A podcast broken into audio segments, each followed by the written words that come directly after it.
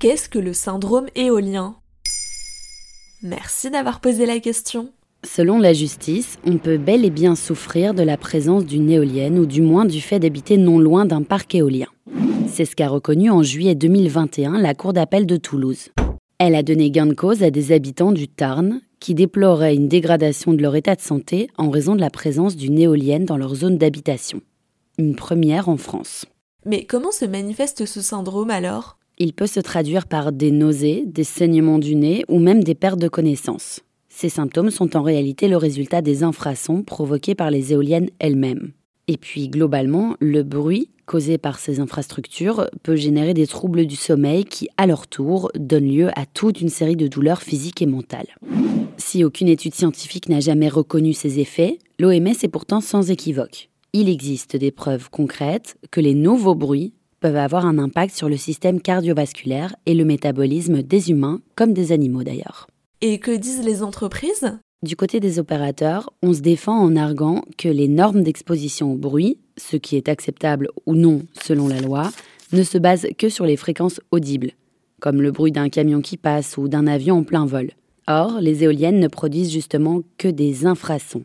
Et il y a une différence entre les sons audibles et les sons perceptibles.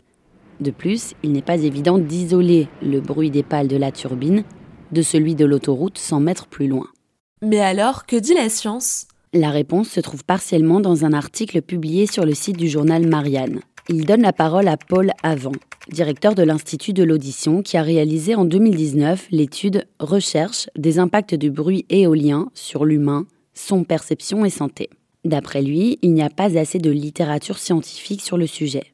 Mais il y a bel et bien des études en ce sens. L'Académie de médecine et l'Agence nationale de l'environnement ont toutes les deux travaillé sur la question et leurs travaux ont motivé la décision de la Cour toulousaine. Mais attention, elles ne sont pas pour autant catégoriques.